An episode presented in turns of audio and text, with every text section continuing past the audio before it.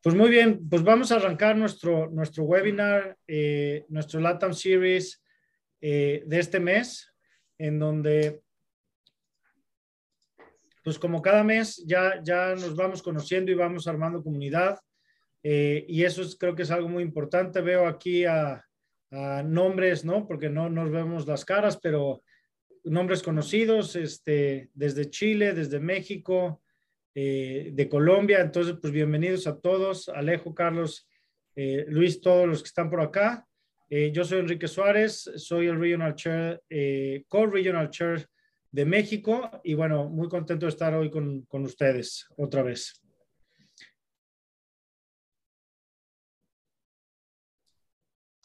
Bueno, eh, como lo comentó Enrique, yo también hago parte de Fibre, estoy eh, como Regional Chair en Colombia, pero también soy miembro de, del board de Fibre a nivel global.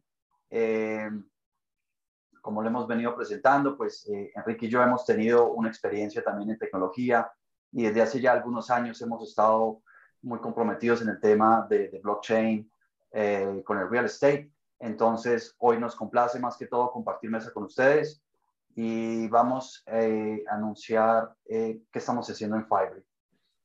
Eh, Fibre eh, publica y Fibre tiene tres misiones, educar, comunicar y apoyar o asesorar o dar consultoría. Esto nos lleva a publicar un reporte, como lo comentó Enrique. La versión 2021 fue en español y ahora ya estamos trabajando en la versión 2022. Eh, de nuevo, como lo comentaba Enrique al principio, eh, esta es una industria que está adoptando este tipo de tecnología que se está transformando muy rápido.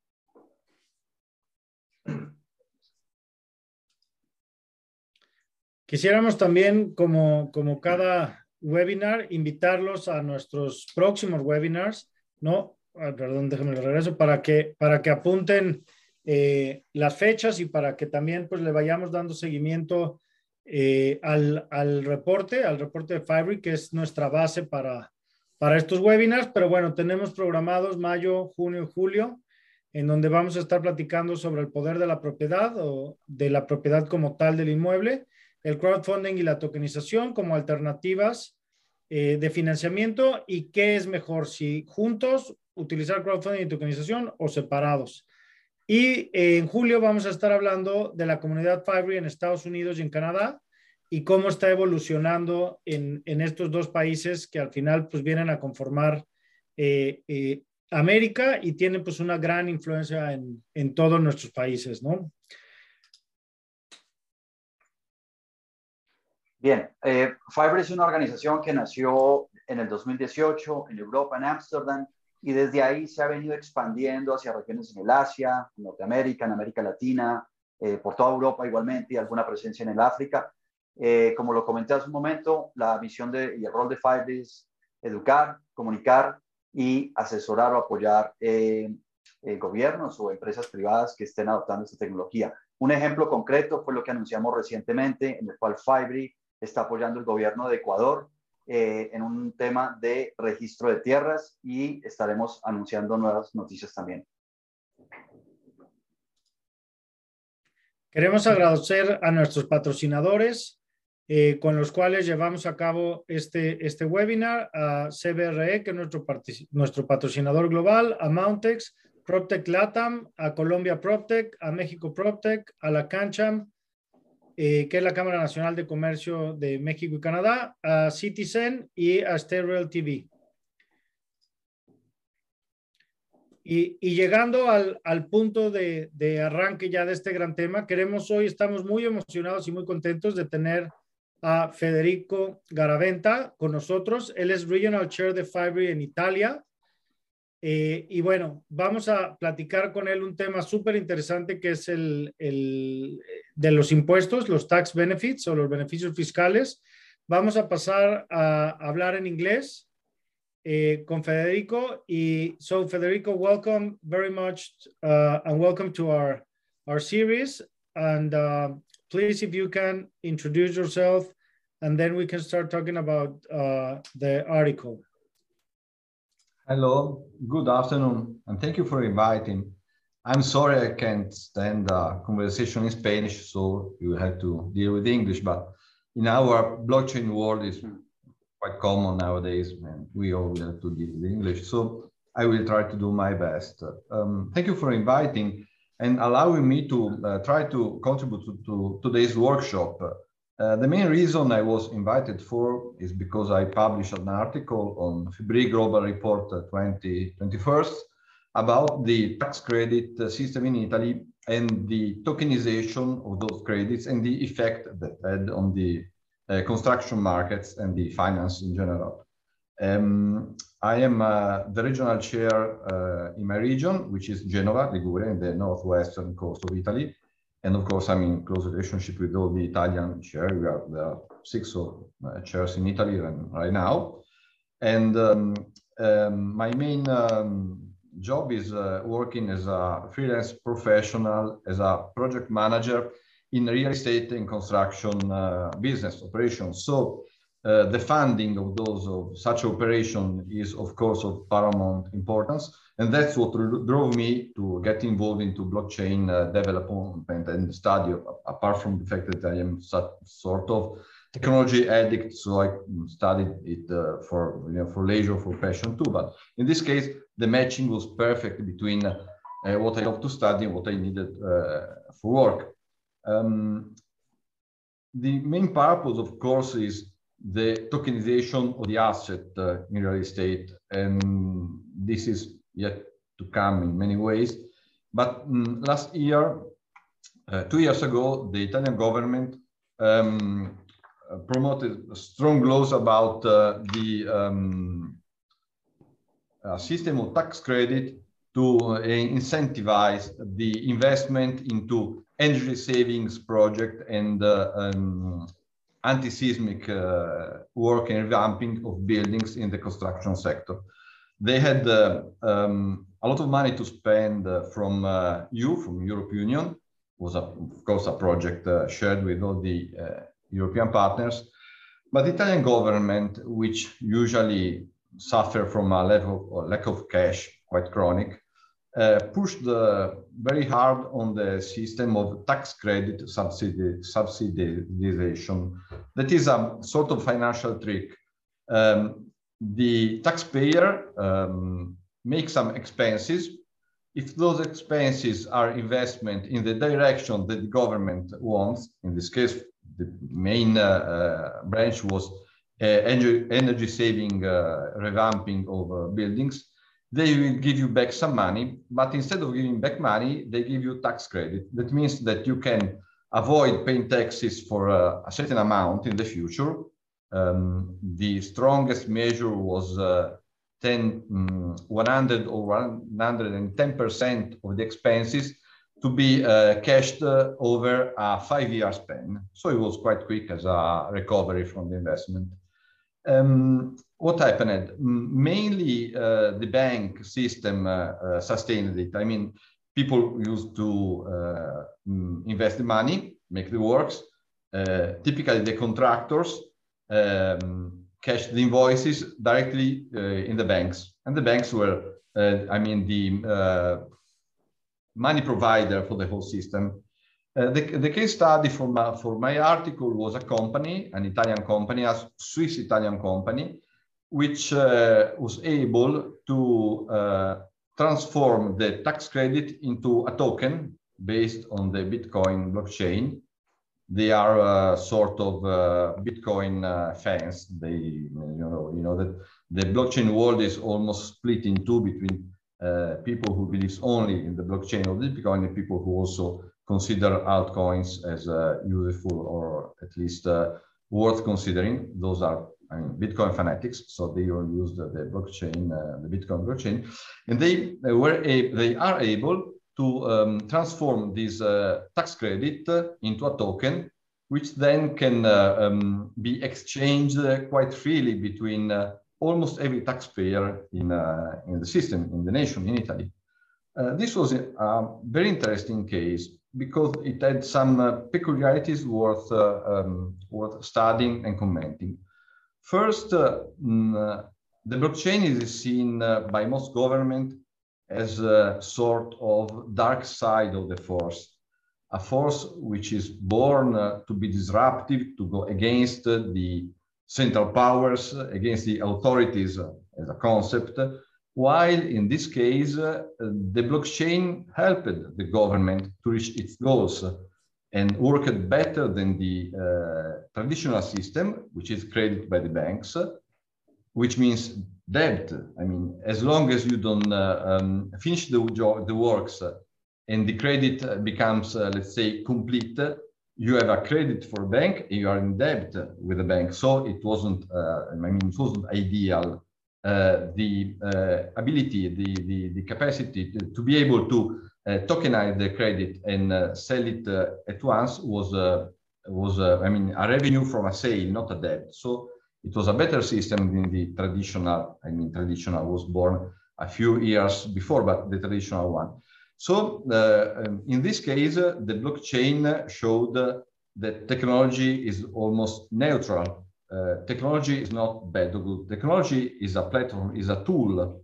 It's the man who uses it who can orient it and go in a direction or another. In this case, uh, the blockchain was very, very, um, uh, I mean, online with the government goal. And this is a case worth considering. But what was more interesting was another question. If we um, make out a token from uh, the money of taxes we are expected to pay in the future years, question was, are we printing money, actually? Because are we printing money that are not yet uh, existing? I mean, um, so the monetary mass, is it increasing? Well, uh, since uh, the time I wrote the article, things happened.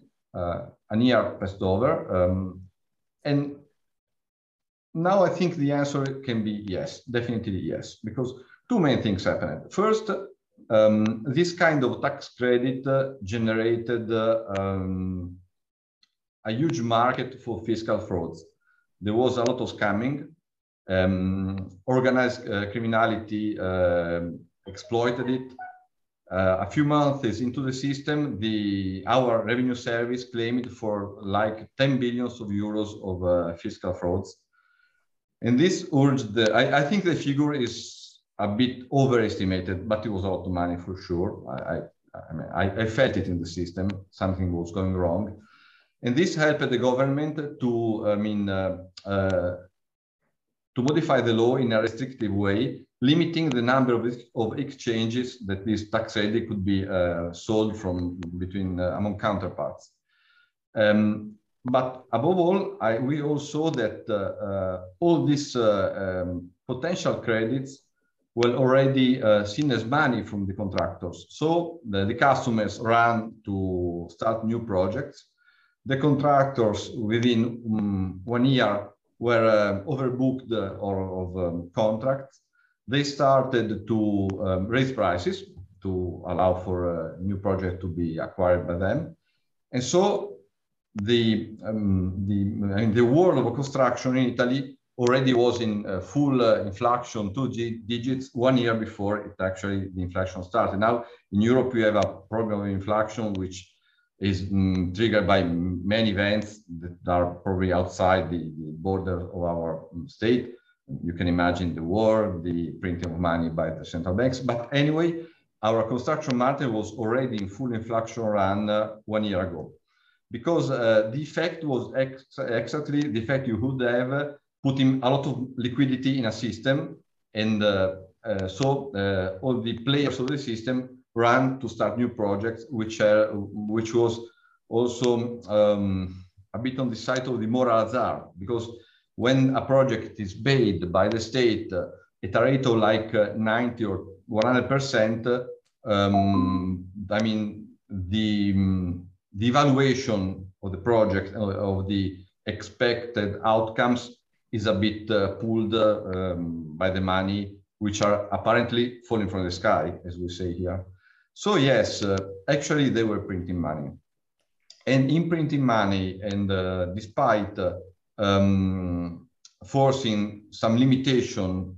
Now we can, this tax credit can be sold only three times between counterparts, then they have to be discounted for taxes or uh, sold to a bank. But uh, um, within the construction system, the construction chain, they were already considered money. I mean, nobody had um, problems in uh, paying uh, subcontractors um, selling or releasing those credits. So this was very, very interesting. Um, on the same uh, platform, um, there was something else which was worth of noting. Nowadays, uh, using crypto or blockchain tools is still a sort of uh, elitist uh, game. I mean, you need some skill set that are not uh, still uh, shared by everyone. Above all, people uh, beyond or close to the digital divide, let's say boomers, to say something which is of general knowledge by this, are a bit, um, I mean, they are not still familiar or at ease with such a system. Owning a wallet uh, and being um, able to manage your own private keys is still something about, I mean, it's not frequent today. Um, to move on, we have to uh, see which direction we will take. One direction will be to outsource the managing of those private keys to third parties, which will provide you services uh, to, to be able to um, use them. But in my opinion, this kind of direction it's quite the opposite of the goal, the purpose the blockchain was born for. The other direction is to work on much, much better interfaces. I mean, after all, uh, people keep pushing buttons on the phone or device without having a great knowledge of what is happening behind the screen. I mean, uh, none of us is able to build a radio, to say one. So um, I found this uh, tax credit website very interesting because it was all the same as the web portals of the banks where you had to upload a bunch of paperwork to be able to um, get those credits. But the interface was just the same as the banks uh, used. Actually, um, most banks uh, outsourced this, uh, the management of the credits to mainly Deloitte Touche and PricewaterhouseCoopers. So those were uh, websites where we had a sort of familiarity in using it. And the tax credit uh, portal was just the same. That meant uh, that the user uh, had mm, didn't need to acquire new skill set or new competencies to be able to benefit from the blockchain technology behind it. Anyone could uh, upload the portal, uh, do all the compliance required by the system, and he didn't did not even need to know anything about Satoshi Nakamoto or the disruption probably brought by Bitcoin. He was just a user. Uh, the interface was just the same, and this is something I think that it could be food for thought for the future um, to bring the blockchain and its potential to to everyone. Um, Federico, yes, I, I and and I think it's it's a great great case, you know. And as you mentioned, uh, we've seen if we uh, separate a little bit the uh, all the passion from blockchain and Bitcoin, we we can see blockchain how here is serving the construction companies get the tax uh, benefits, the government do it in a more efficient way, and also the the end user itself uh, applying for them and, and maybe buying, right? So yes, yes. It, it's like the technology, as you mentioned, uh, helping you know all the partners to to make it faster. Of course, as a new technology, uh, it, it's still evolving, and and it was, uh, I think it was so successful that that they start trading so much, you know, that it was like printing money and inflation and everything go out of control a little bit but but uh, the use case it's it's uh it's really nice. And and it's still using right? The government is still using it but now more regulated on on behalf of how many times you can sell the the tax credit right? Yes it is still up and running. And uh, when the government introduced the new limitations um, it wasn't a one day event. They um, they announced the limitation, and then it took like uh, two and a half months to see the final version of the law. What happened was that all the banks uh, freezed I mean, they, they were frozen. They stopped uh, paying credits. So the whole construction market in Italy had no liquidity for like like three months. While them uh, using this tokenization system, they had just one uh, exchange at the end of the chain, and so they kept working even when the, all the major banks were stopped, were, were stopped, were frozen. So there was a great proof of uh, reliability and uh, operability of this uh, technological solution. Okay. Um, Federico, I have another question. Um, you mentioned in your article that in Italy, almost 70% of uh, people or residents own their homes. And you yes. were relating that uh, rate to uh, energy efficiency and uh, renewal of the assets. How do you see um, the same case that you are uh, sharing with us today in a way that we apply that rate in a different way, where it's 70% uh, of the people uh, in Latin America, they don't own a home and 30% are owners.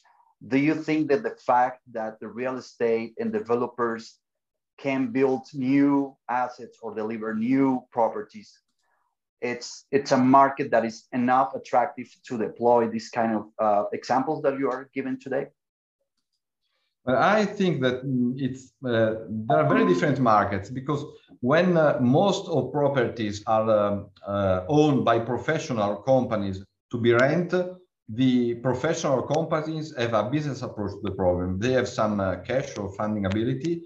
They see uh, on a uh, more far horizon. They can plan ahead the maintenance of the building.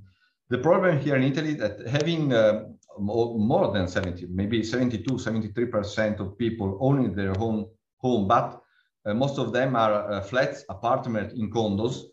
Um, they never um, find the um, planning ability or uh, the funding among all the uh, members of the condos to be able to do to, to perform major renovation works. And this is kind of uh, keeping uh, plastered, castered the Italian market. That's why it, it seemed crazy that the government uh, put on the table like 100 or 110% of the uh, expenses. But it makes sense in this case because the condos aren't able to move a, a, a, single thing without such kind of funding. If you, if the general contractor is able, like we are doing right now in, during this time, to be able to go to a condo assembly and tell them, just give me the contract. You spend nothing. I will uh, renew the whole building. Let me do my job. Uh, you have a chance to, to get a yes from the assembly. If you ask them one euro, it's it's another game, it's another league, and it's very difficult to, to get things done. Apart from you know main properties in Milano, in Rome, the big condos with wealthy people, uh, most of the, uh, the Italian uh, um, say construction stock is almost uh, stuck in the past, cast in the past, and not moving an inch without uh, a full funding of the renewal, the revamping uh, works.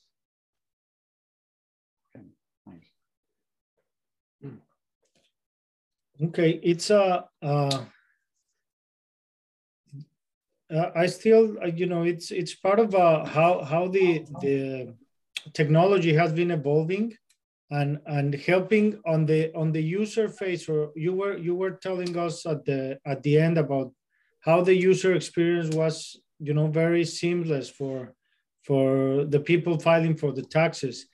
Uh, how, how do you see the technology you know being more the absorption of the technology into day-to-day lives and not you know people into blockchain? I, I think we are uh, we have a choice in front of us.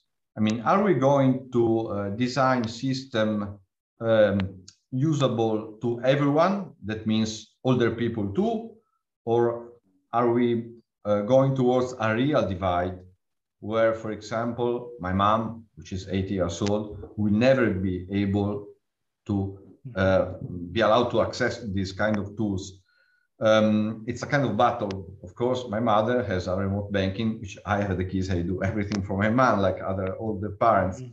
I mean, we have to uh, understand if, and I'm afraid the answer will be yes, there really is a digital divide. Uh, as long as the digital divide is, uh, I mean, watching uh, funny stuff on YouTube is a problem. if the digital divide separates people able to use money or not, that's, I mean, a different problem. And I think we are going to um, discover that there is a digital divide and the digital divide, as we call it now, is not yet, but the peak of the mountain we are going to, to face. So uh, the, uh, the work on the user interface is going to be of paramount importance, in my opinion. Uh, but, but, very interesting what you what you mentioned. Um, I was very curious when you start your article talking about paper money, because when we talk about paper money, we are related to the first bank in the world. If I'm not wrong, it was created in in Italy. I think uh, maybe it was Monte Paschi or. And uh, how how do you see the role in between that transition? Because when we talk about uh, real estate, construction, investments, we're talking about fiduciaries. So how do you see that new role where technology basically it's not going to replace, but it, it makes more efficient and it, and it has properties into the code itself, like custodians, like KYC, MAL, you know, and a whole bunch of new things and features that can sometimes make more efficient than the paper money as we know. How do you see that evolution? Well, well, that's a big question. I mean, um, I'm no friends of banks, as probably a lot of people involved in blockchain or Bitcoin projects. Mm. But uh, apart from the um, sitting uh, on the money and exploiting the position, uh, maybe banks can do something useful even. I mean, in Italy, our um, uh, construction companies and development companies are of um, middle to small dimension. Apart from uh, maybe 10, 12 uh, main national player, which usually build only in Milan and Rome and not, not uh, in any other place in the country. Most companies are small to medium, and anyway, most of them are still uh, uh, family owned. So with no um, uh, shared governance, the funding is, um, I mean, still managed in a um, artisanal way what's the problem? Um, I can even uh, uh, uh, tokenize and fund um, development project, uh, you know, uh, issuing token to people. Problem is my company, my project is able, has the tools to present itself on the market by its own. How is it perceived by the markets? Um, I used to own a family company uh, until a few years ago. It worked over a span of three generations of the family we were considered among the best and most uh, reliable in the city. It's quite a big city, Genova. I don't think we um, were ev mm, ever been able to uh, step onto the market with our faces, our brands, and uh, issue a token, expect someone to buy it. Because um, uh, players have has to have a minimum size. Uh, I mean, um, to be able to um, exploit the uh, potential of the token, I think the corporate dimension is a minimum, it's a request. If the market is made up of smaller companies, and many countries uh, in Europe do share this kind of problem, um, you need someone to um, intermediate with the market, with the financial market too.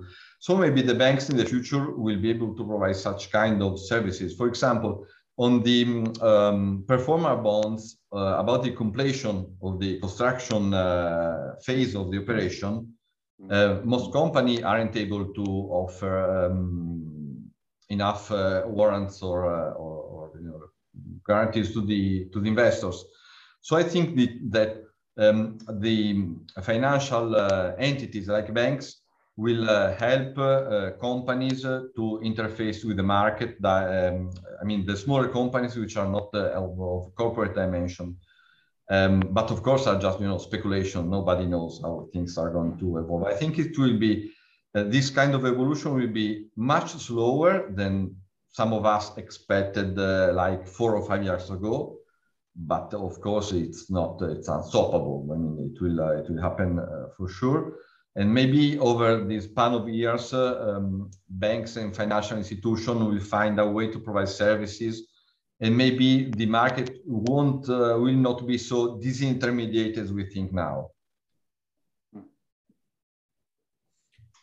it, it, it's very interesting that uh, one of the of the main promises of blockchain, and and of course you know the cryptos, is is the the accessibility for for people, and I think uh, we we've thought and I, I, don't know it's I, I think there has to be an intermediary because it, it can be peer-to-peer 100% uh, i don't know again if the banks are going to be but i think here's another element that comes into play that it's the communities.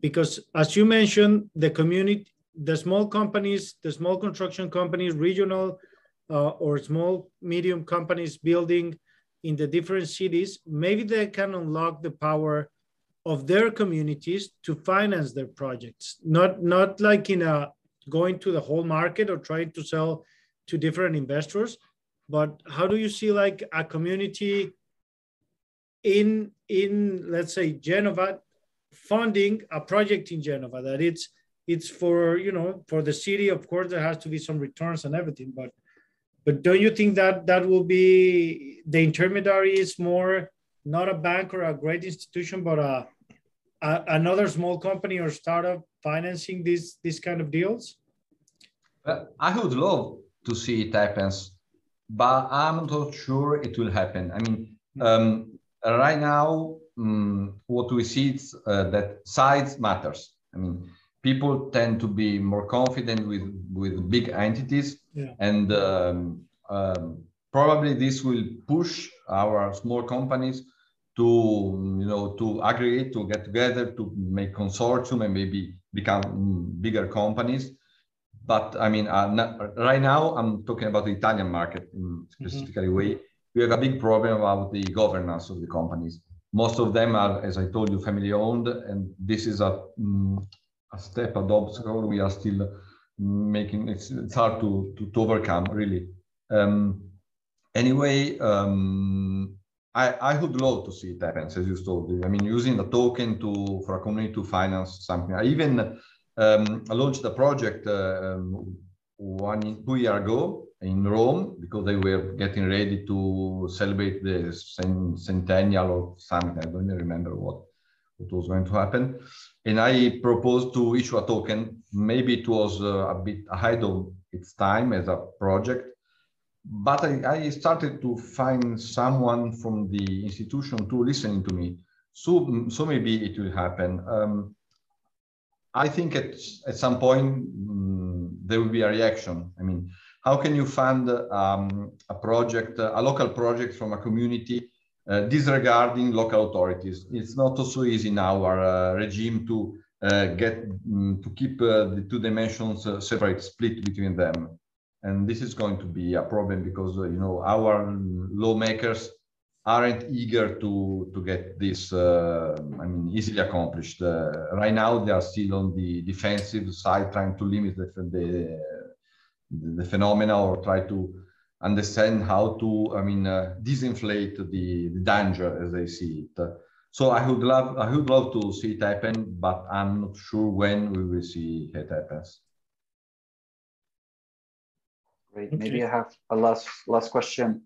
Uh, can you please uh, share uh, a little more uh, details about how do you see the the connection in between the companies and the government do you see from the from your experience in the pilot that you have in Italy that uh, it brings efficiency? Uh, you know that in many governments is always a, a, cash problem, how we collect more taxes. And there is no secret that in every single country, there is no always 100% of taxpayers. Do you see like uh, something related like uh, a token, for example, to support social housing? Or as Enrique was uh, explaining, like uh, in, an incentive to communities that becomes like tax credit and things like that. It's it's it's something is happening. And uh, how do you see that bridge? It, it's something that you see soon, or it's something maybe too challenging. Well, we already have some project about funding the social housing with some kind of tokens, and the same company I refer to is uh, working also on sort of um, uh, social tokens um, within the, some community boundaries to um, uh, you know, to start to capitalize on, on, on tokens. But I'm not too sure it will work. I mean, uh, there is a point uh, when the government tries to transform it in a centralized uh currency somehow. And I, I, don't think this will be able to happen in a, let's say, peaceful way. There will need to be some kind of disruptions uh, at some point along the way. Um, I'm not overly optimistic about the lifespan of the Western democracies. I mean, I think we pulled a bit too much the rope with welfare, debt, and uh, money printing. So um, maybe our question will survive the government itself in some kind of scenario I have in mind. So I mean, I think the things will just happen. I, I don't think will be a um, a whole uh, um, um, I mean, uh, control the process. Maybe at some point things just will, uh, will happen. I mean, some somewhere uh, the government will not be able anymore to maintain the streets. And so people will say, okay, let's maintain our seats. We need it. We have holes in the seat. We have to to to, you know to maintain it and uh, pay the contractors. Maybe they will they will use a token, but maybe it will not be done in accordance with the government. Maybe not. I mean, I, I expect things will happen in the next few years and we will be here to see them happen. And not everything will be good, I fear, I'm afraid of. Enrique, we have a, a very funny conclusion. Maybe we go back to the Romans' time.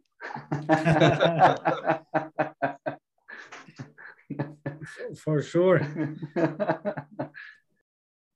It, it, it always uh, came to me or, or, comes to me when when you know talking with all the different Fibree members that uh, all around the world, uh, we're all struggling, you know, in, in the same way, trying to find better ways of use the technology, uh, having having the governments, because I think it's it's a, a, global situation where where they are on the defensive part still, and uh, but but it's it's really interesting how how uh, it, yeah technology has gone a hundred miles, you know, faster than than governments, and and ev- in all around the world, they is is this struggle trying to to make things work and and to really uh, bring it down. I, I think they realize that it's not a trend. You know, blockchain and the crypto space is not a trend anymore. It's here and it's going to stay.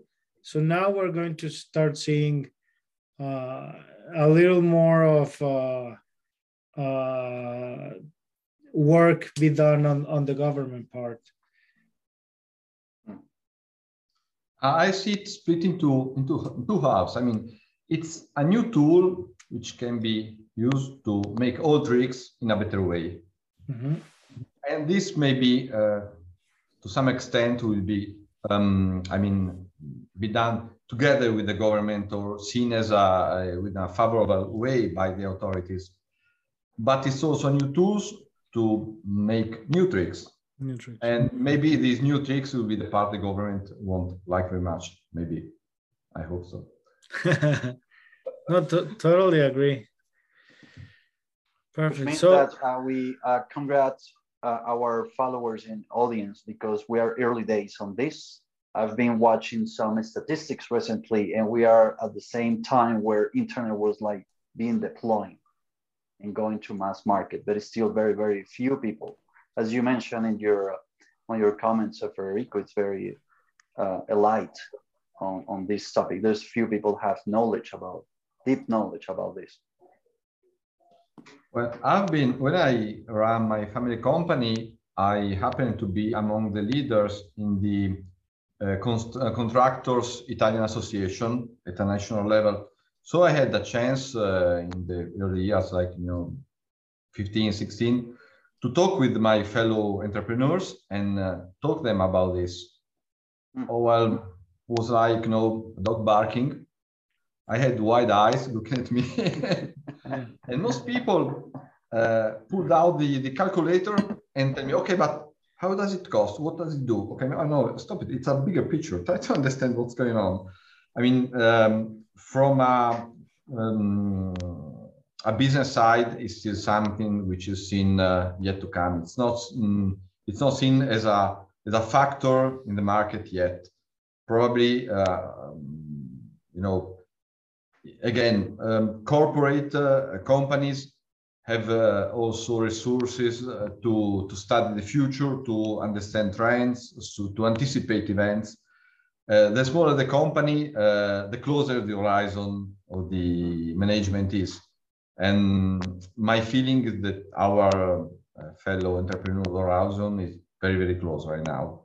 So um, I'm still seeing, uh, I mean, I have almost to justify myself when I talk about blockchain. I say, no, no, but I also do a normal job. No worry. I also do a project management because I'm not, you know, some kind of uh, esoterist, you know, disruptor. Um, but uh, when things happens, they can also happen fast. I mean, you know, you've seen, we've seen the internet, which is, what is giving us, uh, you know, the social, the apps, uh, when something becomes um, um, mainstream, mainstream, it will be accepted quickly. Um, I don't see it happening within like, you know, one or two years from now in Italy as, at a business level. Maybe later on, I hope so. I'm working for it and towards, towards it. But we are still a back behind, in my, my opinion, from a cultural standpoint. Totally agree, and this is this is you know why I you know we share, and I think Fibree is a great community where where we are uh, learning from each other, and and I think we have the same objective of of bringing it this technology to really be a uh, have some use cases uh, on the business world and this absorption that that will disrupt the world that we have. So we want to thank you very much, Federico, for for your time, for for being here with us. I think it's it's uh, uh, incredible again to see how you know it's evolving all around the world. The technology. I think we we share that we are not there yet, but but I think we are moving moving forward. That that's the important thing. That it's it's moving, maybe not as fast as any of of the ones that are on this call would like uh, but but it's part of this uh, disruption. Eh, y bueno, como Andrés lo comentaba al principio, con grandes sorpresas, Andrés, si, si quisieras comentar, pues yo creo que vale la pena tanto el, lo que está sucediendo en Ecuador como, como nuestro nuevo plan de, de eh, replicar ¿no? nuestros webinars en, en, portugués ahora con el equipo pues, de, de Brasil específicamente.